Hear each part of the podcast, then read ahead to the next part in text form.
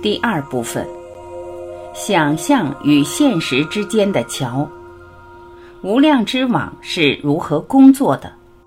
第五章：这里及那里，他时及此时，在无量之网中时空穿梭。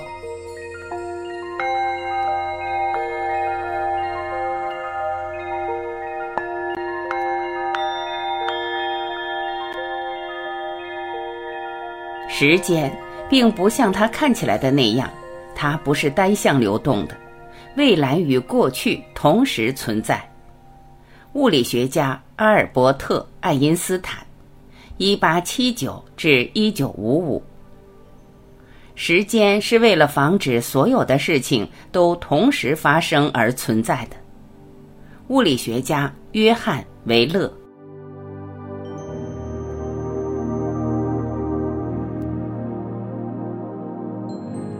时间对等待的人来说太慢，对恐惧的人来说太快，对悲痛的人来说太长，对快乐的人来说太短，对相爱的人来说它不存在。诗人亨利·凡戴克用这首小诗提醒我们，人类与时间之间所存在的荒谬关系。时间或许是人类经验中最难以捉摸的东西，我们无法捕捉或将之定格。与我们在日常生活中可以积累的东西不同，时间无法收集起来以备不时之需。当我们试图解释时间的意义时，通常会用那些具有相对感的词语去描述它。事情发生在过去的彼时，发生在当下的此时。又或者是即将发生在未来的某时，我们描述时间的唯一方法，就是通过描述这段时间内发生的事情来完成的。时间总是如此神秘，以至于它始终是人类数千年来关注的焦点。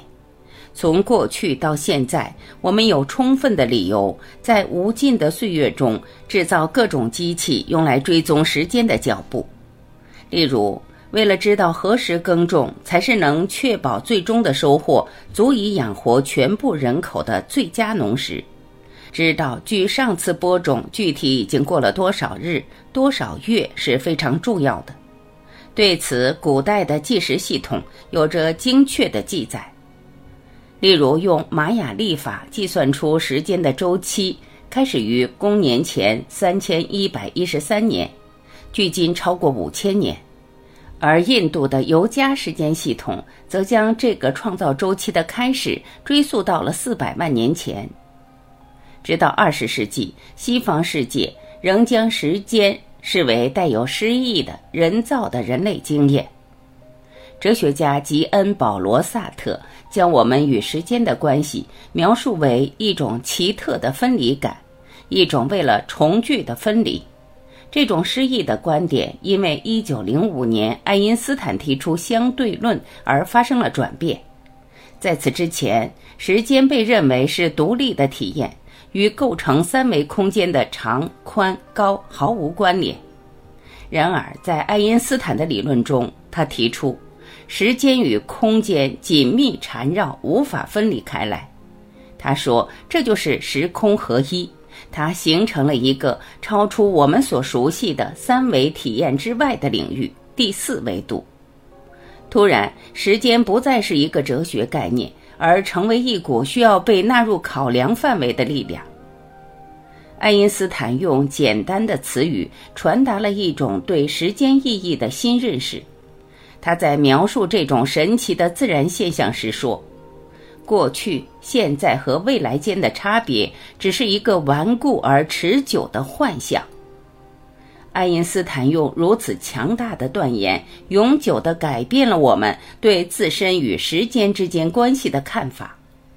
想想看吧，如果过去和未来都在此刻呈现，我们该如何与之交流？我们又能否在这些时间中旅行？甚至在爱因斯坦做出如此果敢的论断之前，这些问题的可能性就已经激发了科学家、神秘主义者和作家的好奇心。从埃及隐秘的用于体验时间的妙语，到 H.G. 威尔1895年发表的那部精彩的经典小说《时间机器》，能够驾驭时间之流的前景，俘获了我们的想象力，并使我们的梦想更加丰富。我们对此的向往与人类的存在同等久远，我们对此的疑问也永无止境。时间真实吗？它能独立于人类而存在吗？意识上的某种东西是否曾为时间赋予意义？如果是，那我们是否有能力或权利去跨越长长的时间之流而一窥未来的倩影呢？或者说，我们是否可以与过去的人们相逢沟通呢？又或者，我们是否能与那些可能存于当下的其他领域，甚至其他世界中的异类取得联系呢？在接下来的章节中，这里和那里的界限开始变得模糊不清。我们需要重新思考时间的真正意义，超越时间的讯息。伊塔·哈尔伯斯坦和朱迪斯·利文萨尔在那本强大的琐碎的奇迹——日常生活中的惊人巧合一书中，分享了一个关于宽恕的力量的故事。尽管我已经尽全力去解读这个故事的精髓了，但我还是希望您能亲自领略故事的原文。这个故事的有趣之处，以及我决定在此引用它的原因是。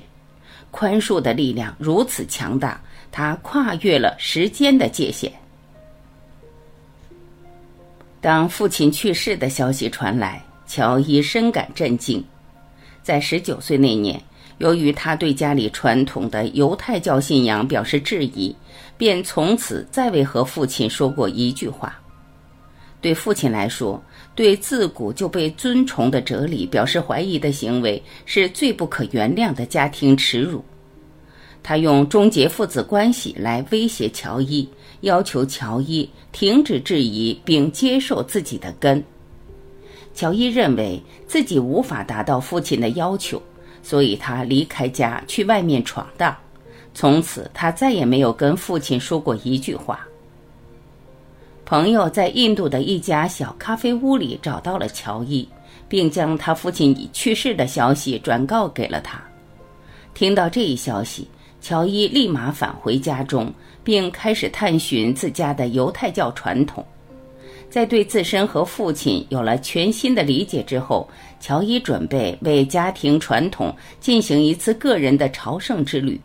他准备去以色列寻根。这是故事发生神秘的转折，并将无量之网的威力指示给我们的地方。乔伊来到了耶路撒冷的哭墙边，这是毁于两千多年前的古代庙宇的一部分。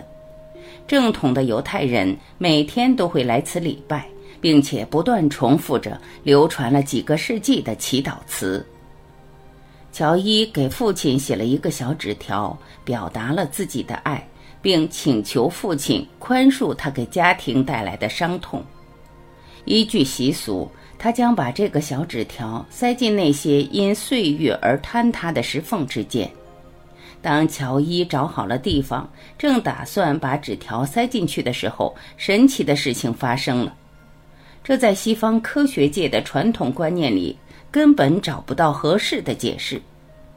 当乔伊将纸条塞进墙缝之中，石缝中的另外一张纸条却掉了下来，落到了他的脚边。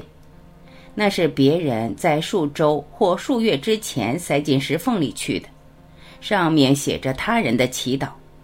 当乔伊捡起这张卷曲的小纸条时，一种奇特的感觉油然而生。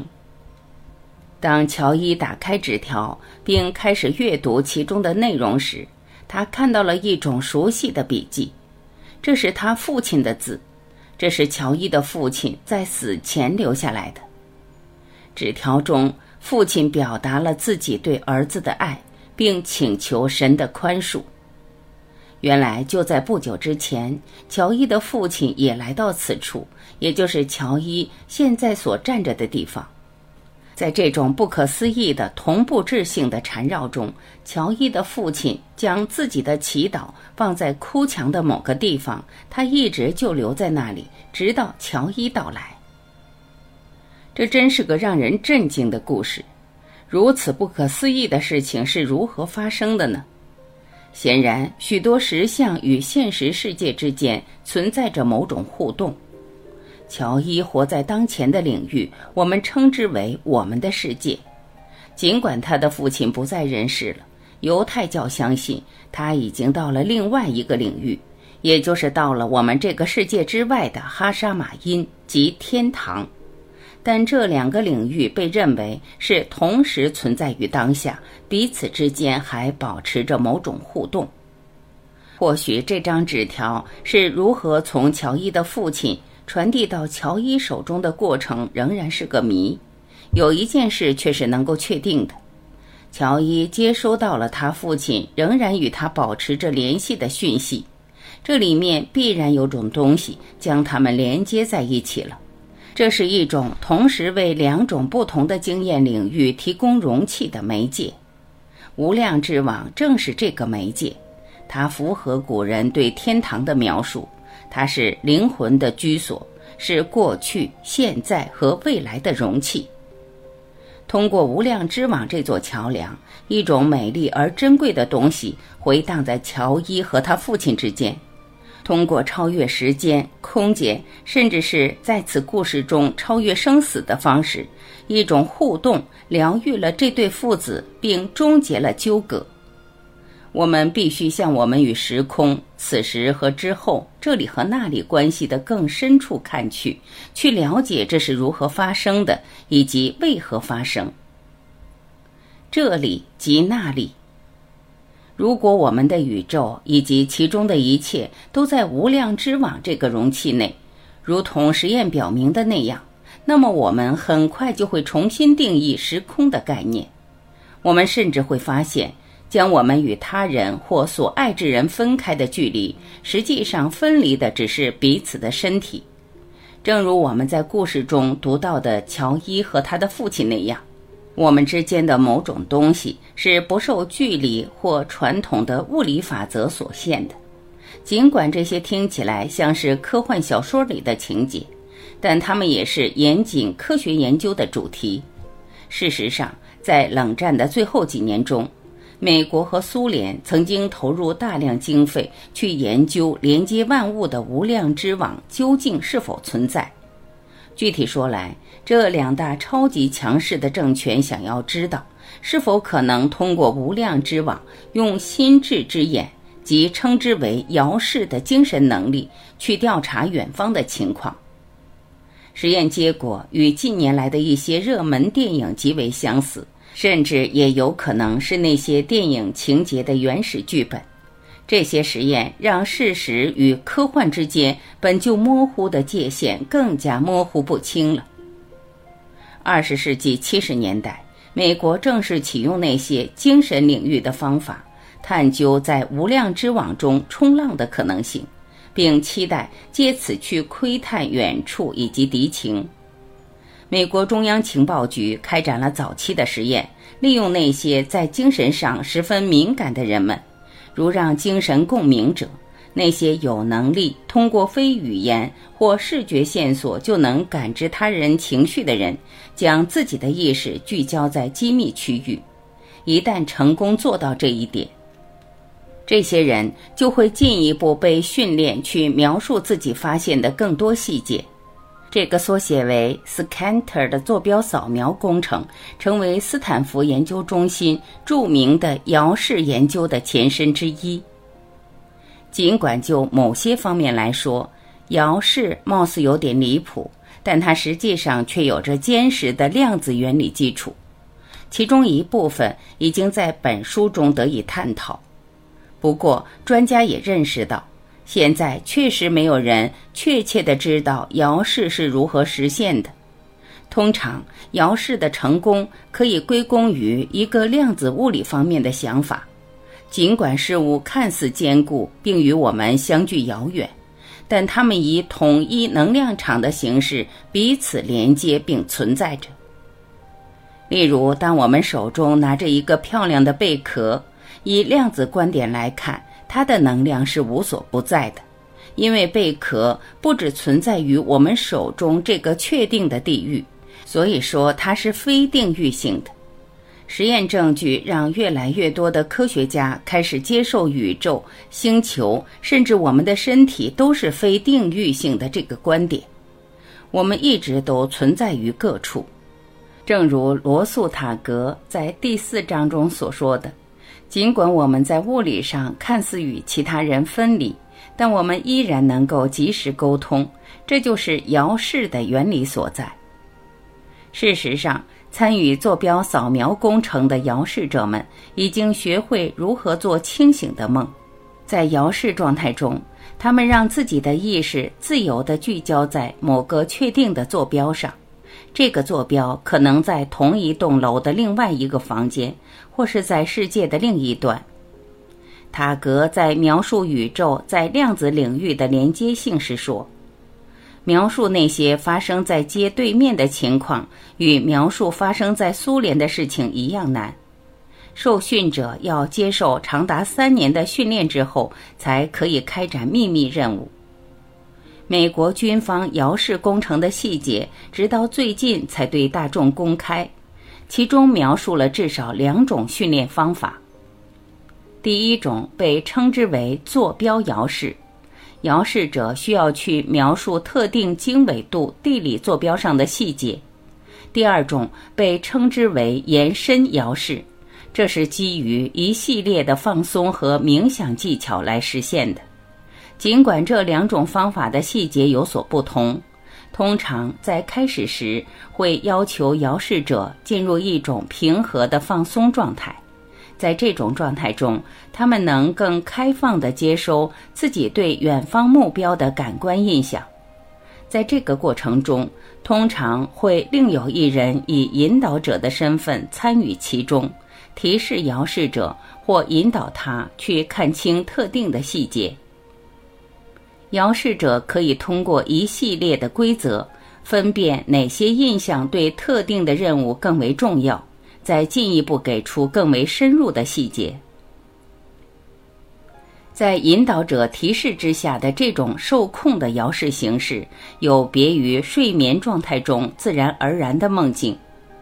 遥视而来的资讯对机密信息的收集产生了重大影响，并开启了一个新的情报时代，减少了特工们的风险。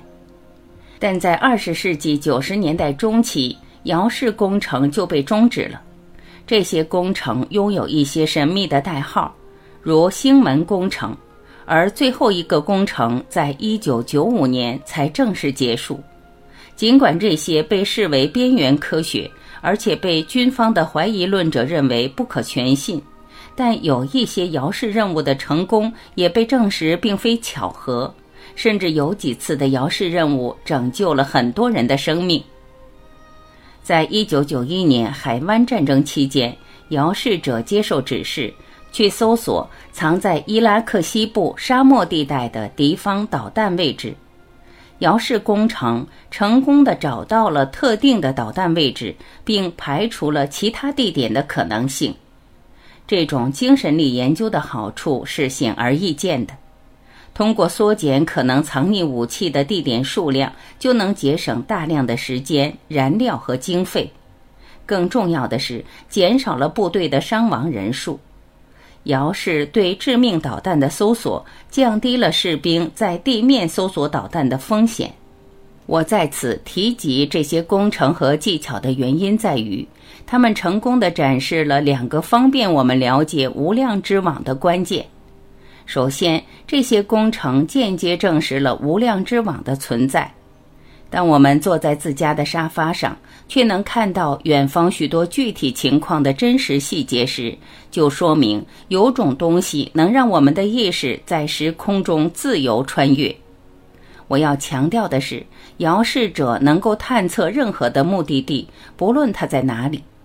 其次，这种让遥视成为可能的能量本质。显示出全息的连接似乎是我们的一部分。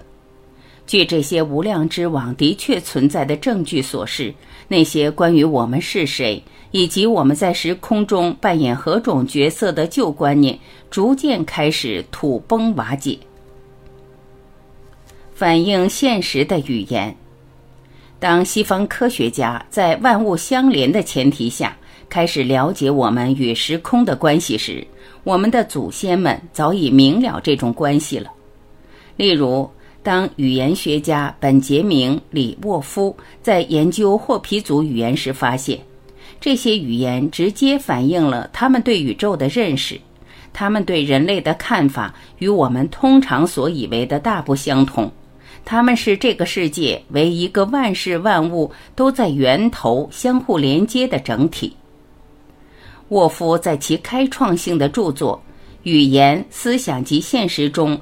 总结了霍皮人的世界观，在霍皮人看来，时间并不存在，空间也可变异。牛顿的古典物理学或我们直觉所认知的那个同质、即时的永恒空间也不复存在。换句话说，霍皮人看待时间、空间、距离和现实的方式与我们都不一样。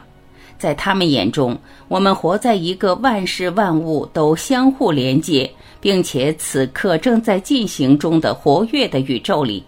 他们的语言反映了这样的观点。比方说，当我们看着大海，并看见一道海浪，或许就会说：“看那海浪。”但是我们知道，事实上那海浪是无法单独存在的，因为其他海浪的存在，它才存在。没有了语言的投射，沃夫说，没有人会看见一道海浪。我们看见的只是永恒变动的起起落落的表面现象。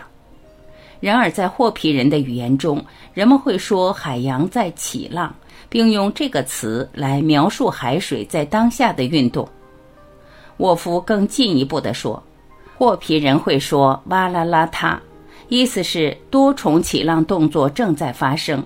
同时，他们也能和我们一样专注于起浪过程中的某一处。通过这种让我们觉得有点怪异的方式，霍皮人确实更为精确地描述了这个世界。同样，有关时间的观念，在霍皮族的传统信仰中也有一种全新的解读。沃夫的研究显示，以显化为现实的一切，包含了现有的一切。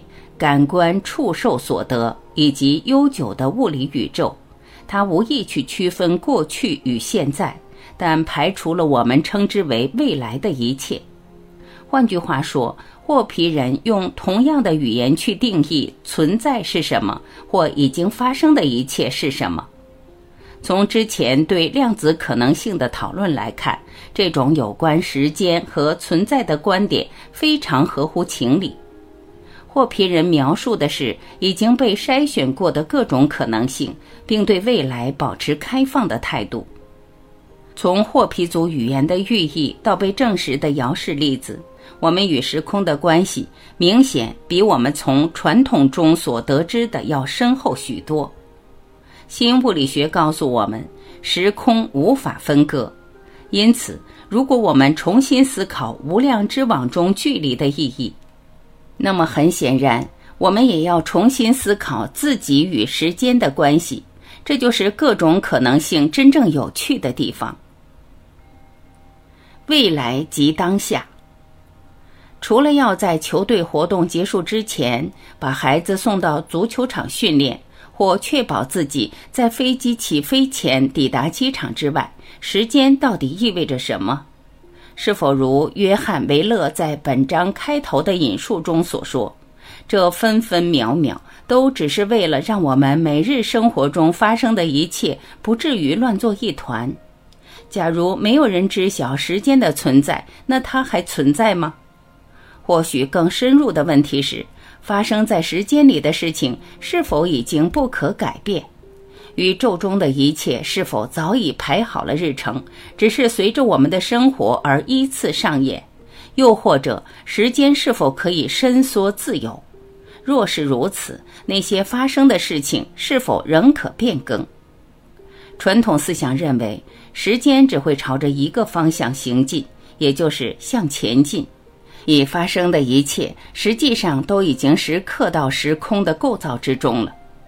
然而，实验证据表明，我们对过去与现在的看法似乎也不是那么条理清晰。实际上，不仅如爱因斯坦所说，时间是双向移动的，而且今天的选择很可能还会改变昨天发生的事。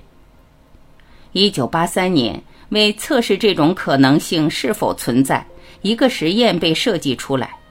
实验结果与我们对时间的通常看法完全相反，其背后所隐含的意义更是让人感到不可思议。为了进行这个研究，物理学家约翰·维勒改动了著名的双缝干涉实验，以测试现在对过去的影响。在这里，请允许我再次简述一下这个原始实验。一个量子微粒光子朝着一个目标屏，可以检测光子是以物质微粒还是以能量波的形式发射出去。不过，在到达目标屏之前，光子必须穿越一个开缝的挡板。神奇的是，光子竟然知道挡板上还有一条还是两条缝。在只有单缝存在的情况下。微粒以粒子的形式被射出，并直接到达目的地。然而，在双缝的条件下，微粒出发时是粒子形态，在同一时间内却会以能量波的形式穿越双缝，并在目标屏上形成波的干涉条纹。结果，操作实验的科学家是唯一知道挡板上开了几条缝的人。他们的知情在某种程度上影响了光子的行为。维勒对这个实验的改动包括一个关键的不同设计，以测试他对过去与未来的看法。他改动的实验过程为：在光子穿越挡板之后，以及抵达目标屏之前，对其进行观察。换句话说。在光子就要抵达目标屏的路上，才决定对它以某种方式进行观察。他设计了两种完全不同的方法去了解光子是如何抵达目标屏的：一个是用镜头将它视作粒子来观察，另外一个是用屏幕将它视为波来监视。这一点非常重要。之前的实验表明。光子总会按照人们对它的期待而显示出来，即观察它的方式也会决定它的形态。当它以粒子的形式来考察时，就会表现为粒子；当它以波的形式来考察时，就会表现为波。因此，在这个实验中，如果观察者选择将光子以粒子的形式去观察，那么当透镜就位，光子就会穿越单缝。但如果观察者选择以波的形式观看，屏幕就位，光子则选择穿越双缝。其中的关键就在于，这个观察决定是在实验开始后现在才下的，然而它却决定了威力在实验开始时过去的表现。维勒将这个测试命名为“延迟选择实验”。基于这项研究的结论可知。在这个世界物理层面里，我们对时间的了解似乎对量子领域能量层面毫无影响。维勒认为，如果一个后来的选择可以决定某些过去发生的事情，他就可以在事情发生之后再去了解事情的属性。这样，他所说的话就让我们重新理解了自己与时间的关系。维勒提议说。我们今天的选择，实际上可能直接影响过去已经发生的事。若是如此，所有的一切都将改变。可这是真的吗？我们此刻所做的决定，是否真能影响或决定已经发生的那些事？尽管我们从伟大的圣者那里听说，我们每个人都有能力转化自身最深的伤痛。但这其中所包含的能力，可以修改那些带来伤痛的往事吗？一提到这个问题，我就不禁想到电影《回到未来》中的主角马提·麦克弗莱，由麦克 ·J· 福克斯主演。他有能力改变过去之后，却将未来搞得一团糟。不过，想想这种可能性吧。例如，我们从二十世纪的世界大战中吸取了惨痛的教训，或是从刚刚经历的离婚中感受到巨大的苦楚。但我们今天的决定能阻止这些事情的发生。如果我们能，这将是个巨大的量子橡皮擦，让我们可以改变那些为我们带来伤痛的起因。正是对这种可能性的质疑，带来了另外一个略加改动的双缝实验。有趣的是，这个实验实际上被称之为量子橡皮擦实验。尽管名字听起来有些复杂，解释起来却很简单，其含义也发人深省。因此，我会直截了当地加以说明。实验结果显示，威力在实验开始时的行为表现完全取决于实验的最终时刻。换句话说，你在此刻就有力量去改变过去已经发生的事。这就是所谓的量子擦除效应。在事发之后的行为可以改变、擦除威力在过去表现。那么问题来了，这个效应仅仅适用于量子微粒吗？它对我们也适用吗？我们都由微粒组成，或许意识就是将我们锁定在各种事情、战争、伤痛、离婚、贫穷和疾病这些我们感知为现实的事中的粘合剂。或许世间还存在其他可能。或许在我们从错误中学习到教训的同时，我们的过去也已经发生了改变。我们一直都是这么做的。或许在我们毫不知情或未曾顾及的情况下，我们的选择已凭借惯性倒回并影响了过去的世界。或许我们今天所见的世界。尽管有时候看起来是那个样子，正是我们吸取到教训之后才回馈到过去的结果呢。确实有些事情需要我们好好想想。就目前来说，以上研究都支持着这种可能性的存在。如果我们的世界真的是一个宇宙性的反馈回路，即当下得到的教训也能改变过去。那么，好好想想这些到底意味着什么吧。至少，它意味着我们今日所见的世界就是我们一切学习的结果。若没有这些教训，情况反而会更糟，不是这样吗？